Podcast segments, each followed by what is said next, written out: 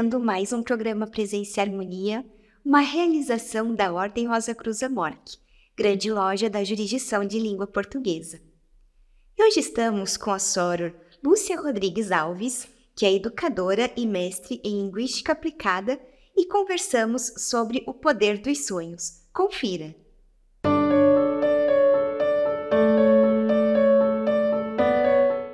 Soror Lúcia, que bom recebê-la mais uma vez aqui no programa Presença e Harmonia. Muito obrigada por atender ao nosso convite. Agradeço, Soror Vivian. Para mim é sempre uma, um privilégio poder estar aqui no Presença e Harmonia, conversando com você e, é, simultaneamente, é, com todos os fratres, sorores, amigos da MOR, que, é, pessoas que acompanham aqui as nossas transmissões, né? Esse trabalho tão interessante, tão rico que, que a nossa grande loja realiza. Bom, então hoje o nosso tema é justamente os sonhos.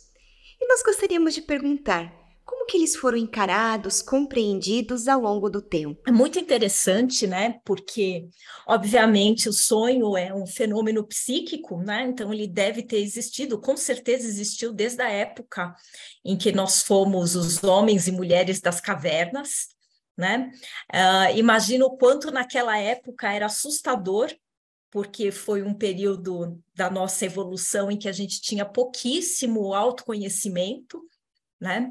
Mas a gente vê é, dentro da história, dos contos, das lendas, esse fenômeno do sonho sendo ah, ah, reportado inúmeras vezes, e ainda com uma coisa de deslumbramento, né? Então, quer dizer, sonhos é, encarados como presságios, como ah, alguma coisa que podia, dependendo da cultura, podia ser algo ruim, né? Ter sonhos e determinados sonhos é, eram vistos como coisas ruins, como mensagens é, é, dos demônios ou de, é, é, de lugares estranhos, de penumbra.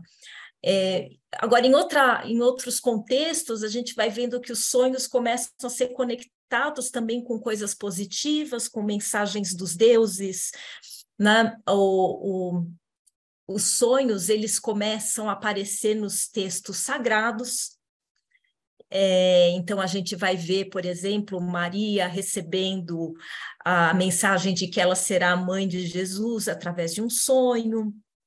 Né? A gente começa a perceber essa correlação dos sonhos com mensagens de um mundo além deste mundo.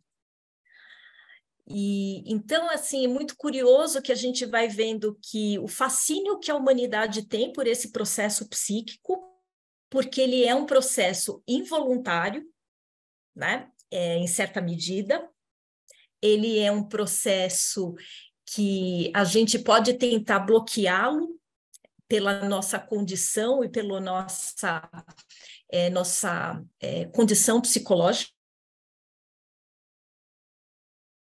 A gente tente bloqueá-lo, ele, ele ocorre com alguma periodicidade, e eu acho que os sonhos vão ganhar, principalmente na cultura é, ocidental, vão ganhar muita, muito protagonismo com os trabalhos de Freud e, na sequência, com os, os trabalhos do seu discípulo Jung.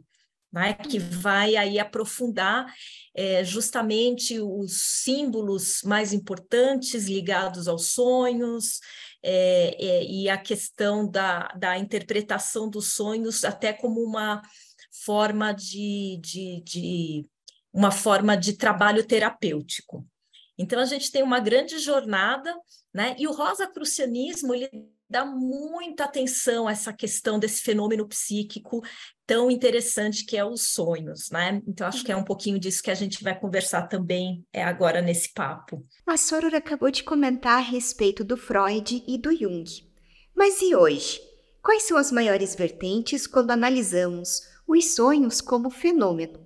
Ah, pois é, e uma das coisas que eu sempre falo, né, e que o, a Ordem Rosa Cruz menciona com bastante é, frequência, é que nós, enquanto místicos, nós temos que entender os fenômenos místicos, os fenômenos psicológicos, os fenômenos psíquicos, tudo aquilo que tem a ver com a nossa é, nosso aspecto interior, mas a gente deve evitar o, a superstição né, a especulação, porque é uma linha muito tênue entre o, os ensinamentos esotéricos e a superstição.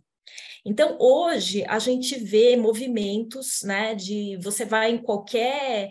É, bom, eu sou da época da banca de jornal, hoje não tem mais banca de jornal, não tantas, né? Hoje é tudo na internet, assim, seja na banca de jornal, há uns 15 anos atrás, que você ia lá e tinha dicionário de sonhos. Você lembra disso, Vivian? Lembro, lembro. Né? Sim. E que vinha lá, hoje tem isso na internet, então só mudou o veículo, né? Então tem lá, você sonhou com rato? Ah, sonhou com rato quer dizer tal coisa. Sonhou com água, sonhou com água, se a água era limpa, quer dizer tal coisa, se a água era suja, quer dizer tal coisa.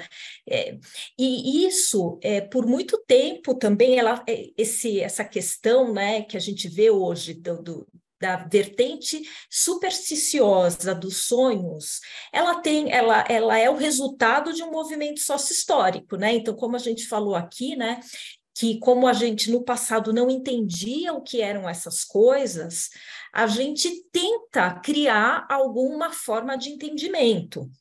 Então, no passado, se conectava é, é, o que você sonhava a algum tipo de é, mensagem que vai ser igual para todo mundo. Mas o, justamente aí, graças a todo o estudo de Freud, de Jung e tudo aquilo que a gente vem com as linhas né, dos estudos é, é, da psicanálise, os estudos da psicologia, né, que, que são, acho que assim, acho que o grande, uma grande base das ciências do século XX nos mostram que interior, é, quando a gente olha o lado interior de cada ser humano, cada ser humano é um indivíduo totalmente único. Então, é nessa direção que é, sonhar com água, por exemplo, para mim pode ser uma coisa, e provavelmente será, e para você, Soror Vivian, vai ser uma coisa totalmente diferente. Porque está relacionado com a nossa história de vida e como nós é, é, relacionamos aqueles aspectos. É, muitas vezes alguns são arquétipos, estão até no consciente coletivo, e então, quer dizer, determinados símbolos que vêm nos sonhos, eles tendem a, a, a representar mais ou menos a mesma coisa, para a maioria das pessoas da humanidade, mas como aquilo vai se traduzir interior, interiormente falando, é de cada um. Então, eu acho que quando a gente olha hoje, né, é, e a gente olha os trabalhos sérios sobre a questão dos sonhos, está muito mais no sentido de como cada indivíduo pode é, olhar a, os símbolos, os roteiros, as narrativas que surgem dentro desses sonhos e pensar como é que aquilo conversa com a nossa história de vida passada, presente e possivelmente futura. Então, eu vejo que agora no século XXI está cada vez mais claro para nós que sim, algumas coisas podem ser universais, né? alguns símbolos é, é, podem ser culturais, olha que interessante, né? Uhum. Então, talvez para nós é, ocidentais, a gente pensa assim: sonhei com rato, ah, não é coisa boa. Porque a gente tem né, uma relação com esse animal que tende a nos levar a pensar nele como algo que é sujo, que traz doenças, é, que pode nos atacar e, e, tudo mais. Então, tende culturalmente a ser um símbolo que conversa mais ou menos igual para todo mundo, né? Mas é, se eu tenho um indivíduo que faz, por exemplo, experimentos com experimentos científicos com ratos, talvez tenha uma nuance totalmente diferente. Então, acho que essa é, visão individual é, do que cada sonho pode representar, acho que é a grande tônica do, do século XXI. Sora Lúcia, você pode contar para gente qual que é a diferença entre um sonho e um pesadelo? Ah, isso é ótimo, né? Porque tem pessoas que falam assim para mim: ah, eu queria ter só sonhos bons, não queria ter pesadelos, né? É, eu acho que assim a gente tem bastante claro para nós quando que foi um sonho e quando foi um pesadelo. Né? É o efeito psicológico que você sente após aquele episódio. Então, quer dizer, você acorda com uma sensação de bem-estar, com uma sensação de alegria, com uma sensação de contentamento, foi um sonho. Você termina aquilo com uma sensação de angústia, de medo, de receio, foi um pesadelo. Mas assim, também é muito interessante e eu eu sinto, eu tenho muita vivência com esse tipo de sonho em que não é exatamente muito claro se ele é um sonho ou se ele é um pesadelo porque é, eu, eu, eu sou uma pessoa muito sonhadora, eu sonho muito, todas as noites, e às vezes me parece que eu passei a noite inteira sonhando. E por isso até que eu me eu procurei estudar, né, bastante essa questão dos sonhos. E tem sonhos em que eu estou ali numa situação de dificuldade e que eu tenho que superar aquela dificuldade. E aí eu vou, né, ao longo do sonho, buscando saídas e alternativas. Então, assim, é um misto de apreensão, porque eu estou dentro daquele sonho com alguma dificuldade, mas também, ao mesmo tempo, de aquele sentido de aventura, de vou conseguir, de vai dar certo, de que. Então, assim, é, isso aí é, vai ser um sonho ou um pesadelo? Né? Então, assim, eu acho que na medida que a gente vai também se permitindo olhar para o processo, os processos dos sonhos como algo natural, a gente vai é, distanciando esses dois extremos e tendo sonhos cada vez mais igual à vida. Né? A vida ela tem momentos em que a gente é super feliz e momentos que a gente é muito triste, mas esses momentos são pontuais. No dia a dia a gente tem um misto das duas coisas. Né? Então, eu acho que também a gente, provavelmente, neste século, vai começar a olhar cada vez mais para os sonhos é, fora desse, desse binário do sonho ou pesadelo, né? Sendo, na verdade, uma coisa mais mista. Quais são os principais tipos de sonhos que existem? Se é que a gente pode falar dessa maneira.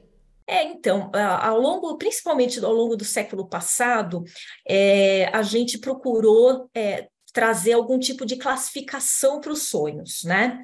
É, como eu disse aqui, muitas vezes os sonhos, é, é assim, ele é um, um, fenômeno psíquico tão complexo que não é muito simples da gente fazer essas categorias. Mas, assim, elas existem e pro, possivelmente, se você pegar o sonho que você teve ontem à noite, Sora Vivian, você vai ver que pode ser que seja um misto de duas coisas ou três coisas ao mesmo tempo. Né? Mas eu acho que assim, a gente poderia dizer que a gente tem sonhos psicológicos que tendem a, a, às vezes ser até pesadelos, porque eles têm como objetivo apontar alguma coisa que está acontecendo de errado, que está no dia a dia causando para a gente frustração, aflição, angústia, e que a gente não quer olhar para aquele fenômeno e tentar resolver. Né? Então, é quando a gente sonha com é, tempestade e a água subindo, né? Ou quando a gente sonha com algum tipo de, de perseguição, alguém ou algo ou algum bicho nos perseguindo, né? Ou quando a gente está dentro de uma casa escura e a gente não sabe muito bem uh, para onde caminhar dentro daquela casa. Então, acho que esse é o primeiro tipo de sonho, ele é o mais frequente, certamente. E, e, e, o nosso trabalho como místicos é justamente pegar esse tipo de sonho, pensar sobre ele e tentar é, é, resolver a questão. Porque se a gente não resolver, a gente vai continuar tendo aquele tipo de sonho. É quando a pessoa fala: Nossa, eu não aguento mais, toda noite eu sonho com.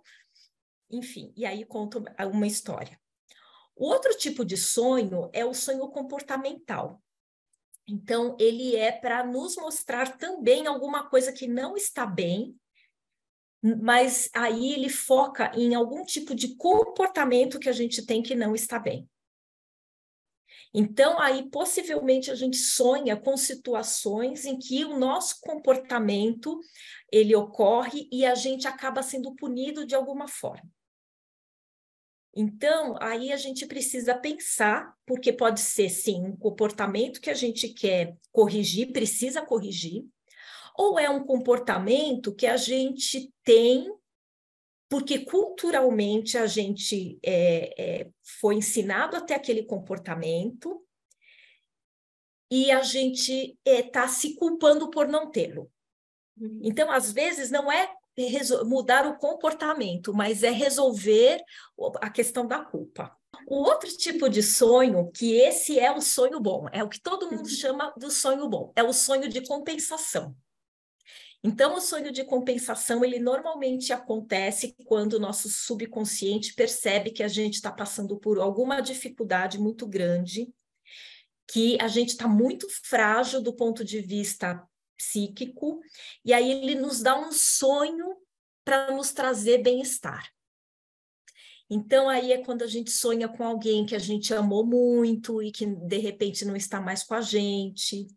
Ou quando a gente sonha fazendo alguma coisa que é muito feliz, que é, ou que nos lembra de um período da infância, sabe aquele bolo da avó? A gente sonha que a gente está comendo o bolo da avó na mesa da cozinha da avó e a gente fica super feliz. Então, são sonhos compensatórios.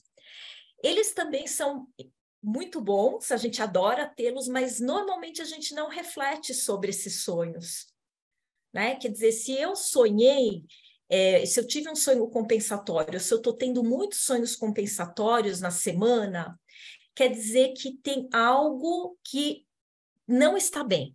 E por isso o meu psíquico está me colocando algum tipo de, de, de, digamos assim, é como se você no sonho fosse sentar numa cadeira de massagem. Você vai sentar na cadeira de massagem porque você está com dor nas costas. Então, vamos tentar resolver a dor nas costas? Uhum. A, a gente prefere o pesadelo ou o sonho bom? A gente sempre prefere o sonho bom. Mas os dois eles nos apontam para alguma coisa da nossa vida que a gente precisa refletir, é, refletir ou mudar ou enfrentar ou resolver, né? Agora tem sonhos mais místicos. não sei se você ia perguntar sobre isso. Isso, Sora. Depois nós temos uma pergunta a respeito. A gente pode conversar um pouquinho, não tem problema. Então, é, nos sonhos mais místicos, é, nós temos é, nós temos três categorias, tá? O sonho criativo. Normalmente, o sonho criativo é quando a gente quer resolver algum problema, é, a gente quer procurar uma solução para alguma coisa e a gente não sabe como resolver. A Ordem Rosa Cruz fala muito para a gente fazer essas perguntas difíceis para o nosso subconsciente, que irá buscar lá no inconsciente né, que possivelmente tem ali um pezinho dentro do chamado inconsciente coletivo, a resposta para aquilo. E aí, aquela resposta é muito comum que ela apareça para nós nos sonhos. Esses são os sonhos criativos. É, então, é, é como se fosse uma intuição em forma de sonho muitos inventores e muitos cientistas reportam que descobriram coisas através de sonhos. Então, esse é o sonho criativo. A gente também tem o sonho telepático. Então, é, também muitas pessoas. Esse é um sonho que eu tenho pouquíssimo, pouquíssimo. É, quando a gente sonha que falou para alguém alguma coisa. Aí você liga para a pessoa no dia seguinte, a pessoa fala: Nossa, sonhei com você. Né? Então, esse sonho, ele, ele não acontece por brincadeira. Falar, ah, essa noite eu vou fazer e vou mandar um sonho telepático para a Sora Vivian. Não, normalmente, de novo, ele é um processo voluntário, mas involuntário. A gente sente o desejo de se comunicar com outra pessoa e o nosso inconsciente faz isso através é, de um sonho. Né? Então, existe uma conexão telepática que é criada voluntariamente e aquilo se é, concretiza através do canal do sonho. E depois tem os sonhos que são muito raros, que são os sonhos místicos. São sonhos com cenas luminosas, sonhos em que a gente se conecta com seres angélicos, independente de você acreditar acreditar ou não, é, são formas místicas que conversam com o que existe de mais divino na sua natureza. Então, às vezes você vê, né, as pessoas que são muito ligadas, às vezes, a Santa Terezinha, né? Aí sonha com Santa Terezinha. É porque Santa Terezinha para aquela pessoa é a forma com que ela se relaciona com a sua própria divindade. Então, são sonhos que a gente tem com seres angélicos, com mestres cósmicos, com formas luminosas, ou com a, a nossa personalidade, né, viajando pelas hostes do universo. É, são sonhos que às vezes a gente tem com pessoas já falecidas. É, e assim, e, e são sonhos que têm uma função mística. Então, provavelmente, eles são para nos fazerem despertar para determinadas é, determinados momentos espirituais da nossa experiência terrestre, uh, ou para nos ligar para uma missão é, cósmica que precisa ser iniciada. É, eles, eles têm a função de abrir os nossos olhos espirituais para determinados ensinamentos que a gente tem que viver nesse plano. E às vezes a gente tem o um sonho místico, mas vai entendê-lo só em sua plenitude algum tempo depois. Então, assim, esses são os sonhos que a gente, como místico, né, busca é, criar canais para tê-los, para que a gente justamente possa é, fazer da, a conexão entre o espiritual e o terreno da melhor forma possível. E, Soror, com base nisso que a Soror estava nos explicando, como podemos saber se realmente tivemos um sonho de natureza mística? Ah, então, né? É tão interessante porque essa pergunta é muito boa. Porque, assim, se eu tenho sonhos de é, psicológicos, os comportamentais, os de compensação, é, como é que eu vou saber, por exemplo, eu sonho com um tio que eu amava muito e que já não está entre nós. Como é que eu vou saber se ele era só um sonho de compensação né? Porque eu amava, então estar perto dele vai me trazer bem-estar e tudo mais, ou se é um sonho místico, ou seja, se o meu, a minha psique, por conectar na figura desse tio, me abre, né? Me permite é, é, estar mais aberta para influxos espirituais, então usa essa figura para me trazer uma mensagem mística. É, é, né? Então, é, é, é, curioso isso.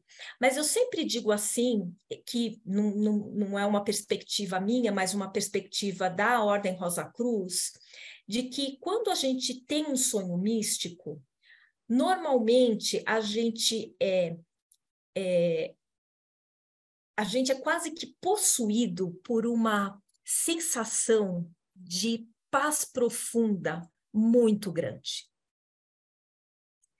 não é aquela alegria, aquele contentamento do sonho compensatório. É um, um sentimento assim que toma todo o nosso corpo, todas as células, que faz o coração ficar assim como se ele tivesse pulsando três vezes mais rápido. a gente sente depois de um sonho místico verdadeiramente que a gente teve é, uma comunhão espiritual. E normalmente essa sensação ela demora, vai, é, é, pelo menos uma hora para ir embora. Essa sensação ela é tão impactante que a gente tem certeza de que foi um sonho místico. Então, assim, se eu contar para você, Vivian, um sonho místico que eu tive e um sonho compensatório, você não vai conseguir dizer qual que foi qual, porque você não está sentindo a, as, as sensações e, a, e a, a elevação da vibração dentro do, do seu aspecto interior. Então, eu acho que é desta forma que a gente consegue diferenciar uma coisa da outra. Sora Lúcia, nós também temos a questão dos sonhos lúcidos. Você pode explicar para a gente o que seriam eles? Ai, os sonhos lúcidos. Ai, todo mundo fala, né, dos sonhos lúcidos. Tem muita gente pesquisando sobre os sonhos lúcidos. E eu vou dizer que eu tenho, eu tenho, lembra que eu falei que eu tenho pouquíssima vivência com sonhos telepáticos, mas eu tenho muita vivência com sonhos lúcidos. E os sonhos lúcidos é quando você é capaz de tomar decisões dentro do teu sonho. E, e para mim foi uma, uma, uma experiência muito interessante, porque eu tinha um sonho psicológico que um determinado monstro é, é, sempre vinha atrás de mim. Era sempre o mesmo monstro. E eu, eu e ele vinha atrás de mim dentro de uma casa. Então eu me escondia dele. Eu me escondia dentro do guarda-roupa, embaixo da cama, debaixo da coberta, é, dentro de um baú. Eu sempre me escondia do monstro. E um belo dia, eu já estava tão exausta de sonhar com aquele monstro, gente, juro, assim, foram anos sonhando com o, o tal do cara. E, e sem conseguir é, resolver até o problema que eu tinha que resolver, né? Acho que em algum momento eu resolvi, e num belo dia num sonho que o tal do monstro veio atrás de mim, eu estava dentro do guarda-roupa. Eu falei assim: ah, quer saber? Eu, eu tô cansada de fugir desse monstro. Eu peguei um cabide, coisa ridícula, né? Eu peguei um cabide, abri a porta e comecei a bater no monstro com o cabide, como se um cabide fosse fazer alguma coisa. Mas eu tomei uma decisão naquele momento dentro do sonho. E foi a partir desse ponto que eu comecei a ter sonhos lúcidos. Então, talvez eu tenha descoberto ali como é que eu faço para tomar decisões dentro do sonho. É, você até consegue decidir qual é a narrativa, qual vai ser a próxima etapa do sonho. E esse tipo de sonho, ele é pouco comum, né? Mas ele também nos ajuda muito a entender os momentos que a gente está vivendo e até a tomar decisões sobre o que a gente está vivendo na vida terrena a partir das decisões que a gente toma dentro do sonho, porque dentro do sonho é só você. Então, no fundo, você pode decidir até como os outros personagens do sonho vão reagir em relação ao que está acontecendo. Então, esse é um sonho muito poderoso, muito místico também, porque ele conversa direto, né? Ele faz esse canal entre o, a vida terrena e a, a nossa nosso eu interior. E nesse gancho, então, qual é o entendimento dos ensinamentos Rosa Cruzes neste tema a respeito dos sonhos? É, olha, eu vou usar uma frase muito simples, que acho que transmite toda a essência da visão Rosa Cruz sobre os sonhos. Os sonhos têm que ser úteis. Hum, assim, alguns sonhos eles têm uma utilidade bem casual, né? Então, é, eu tô, como eu disse, o sonho de compensação ele tem um objetivo né? Que é nos dar o bem-estar quando a gente está é, é, é, psiquicamente fragilizado. Então, eles têm uma utilidade é, per se. Mas para quem se propõe a ser um estudante Rosa Cruz, a gente tem que olhar toda a nossa atividade de sonhos como ferramentas de autoconhecimento e de desenvolvimento interior. É nesse sentido que eu digo que os sonhos têm que ser úteis. Mais do que serem úteis do ponto de vista psíquico e psicológico, eles têm que ser úteis enquanto uma ferramenta para o estudante de misticismo. É, inclusive, a ordem ela sugere bastante da gente ter na cabeceira um livrinho, um caderninho, para que a gente no, no momento em que tem um sonho é, importante, da gente anotar aquele sonho, porque às vezes a gente sonha, acorda, depois dorme de novo e aí esquece o que sonhou. Então, esse registro, por mais rapidinho que a gente faça, nos ajuda a olhar é, no dia seguinte e refletir e realmente fazer daquele momento é, em que a gente não está nem no mundo espiritual e nem no mundo material, o que, que é que está acontecendo e aonde a gente pode melhorar como seres humanos. Muitas vezes eles têm como natureza nos trazer mensagens, né? nos trazer revelações, descobertas. É, algo, como eu disse, alguns deles a gente vai pegar o início da mensagem e só vai encontrar a revelação mesmo um pouco depois. Então, é, é muito importante que é, os sonhos místicos eles trazem né, aquela sensação de paz profunda, de conexão com o divino. É, talvez a gente tenha sonhos místicos três, quatro vezes na vida toda.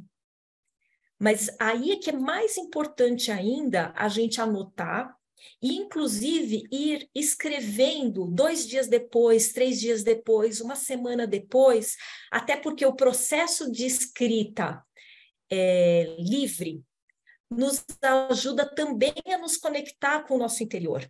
E às vezes, nesse processo, a revelação que veio parcialmente no sonho místico, ela se finaliza através de um processo de escrita livre né? Às vezes se realiza é, com alguma coisa que acontece três meses depois que você teve o sonho. Aí você, por aquilo que acontece, você fala: nossa, agora eu consigo entender tudo que aquele sonho queria me transmitir. E, e, de novo, isso tem que nos ajudar, isso tem que ser útil para nós, para que a gente tome decisões na vida que estejam em compasso com a nossa jornada evolutiva. E Sora, pensando então nesta questão da utilidade do sonho, como a Sora estava nos explicando, o que acontece quando a gente alcança um sonho? A gente pode encontrar novos propósitos e continuar sonhando mesmo após atingir um objetivo importante? Isso é tão rico que você está colocando, porque é, a gente simplesmente deita e sonha mas a gente deveria pedir os sonhos, né? É, pedir os sonhos. Então, assim, antes da gente, a gente está ali, né? Se encontrou num propósito, né? Mas a gente quer entender qual é o próximo passo, o que mais que eu preciso evoluir, é, de que forma eu posso ajudar uma numa situação. Então, é, quando a gente deita e que a gente começa a entrar, sabe assim, a gente não está dormindo ainda, mas a gente está naquele processo já de relaxamento para o sono, a gente pedir para o nosso mestre interior e aí cada um pede como, de novo, né, quais são os arquétipos que falam a sua personalidade e alma, né? Um budista irá pedir para Buda, né? Um muçulmano vai pedir para Maomé. A gente é, pode pedir para o Deus do nosso coração, para o nosso mestre interior. É, a gente pode pedir para um mestre cósmico, para um anjo, para um santo, né? Fala assim: olha, me mostre por um sonho, o que eu preciso melhorar ainda na minha natureza? Como eu posso ajudar tal pessoa? Como que eu posso é, é, buscar contribuir com tal coisa? É, ou qual que é a próxima etapa da minha vida? Como eu preciso ainda completar a minha, a minha missão cósmica nesta encarnação? É, talvez essa resposta não venha naquela noite. Talvez é, não venha naquele, naquele momento. Talvez é, a gente precise pedir muitas vezes. Mas o nosso é, inconsciente, ele um, em algum momento, ele, por meio do nosso subconsciente, vai trazer isso à tona é, então, e isso ajuda também, Soror Vive, aquelas pessoas que sonham pouco. Ah, eu quase nunca sonho. Se você começar a pedir ali um pouco antes de dormir, para que você tenha sonhos que te ajudem, é, eles virão. Peça sempre, peça toda noite. E acolhe esses sonhos, mesmo se eles vierem em forma de pesadelo, porque é aquele sonho, às vezes angustiante, às vezes ali de uma dificuldade, ele é aquilo que a gente mais precisa para entender onde a gente tem que melhorar. Soror, perfeito! É sempre muito bom conversar com você. A gente fica muito feliz quando nós podemos publicar uma conversa contigo e ver a reação dos fratres e sorores e dos simpatizantes aqui no canal com que a Soror nos transmite. Muito obrigada. Eu que agradeço, eu espero que essa conversa que a gente teve aqui, Soror Vivi, inspire os nossos fratres e sorores, né, todas as pessoas que tiverem contato aqui com, com esse Presença e Harmonia, para que a gente seja cada vez mais sonhadores, até porque os, sonho, os sonhos, eles também nos inspiram para coisas boas que a gente possa fazer na vida, né? O grande sonhador da noite, ele também vira aquele sonhador do dia, que sonha com os olhos abertos, né? Então que essa inspiração esteja em todos os nossos corações. Muito obrigada, Sora. Aproveitamos para lembrar do nosso e-mail presenceharmonia.org.br.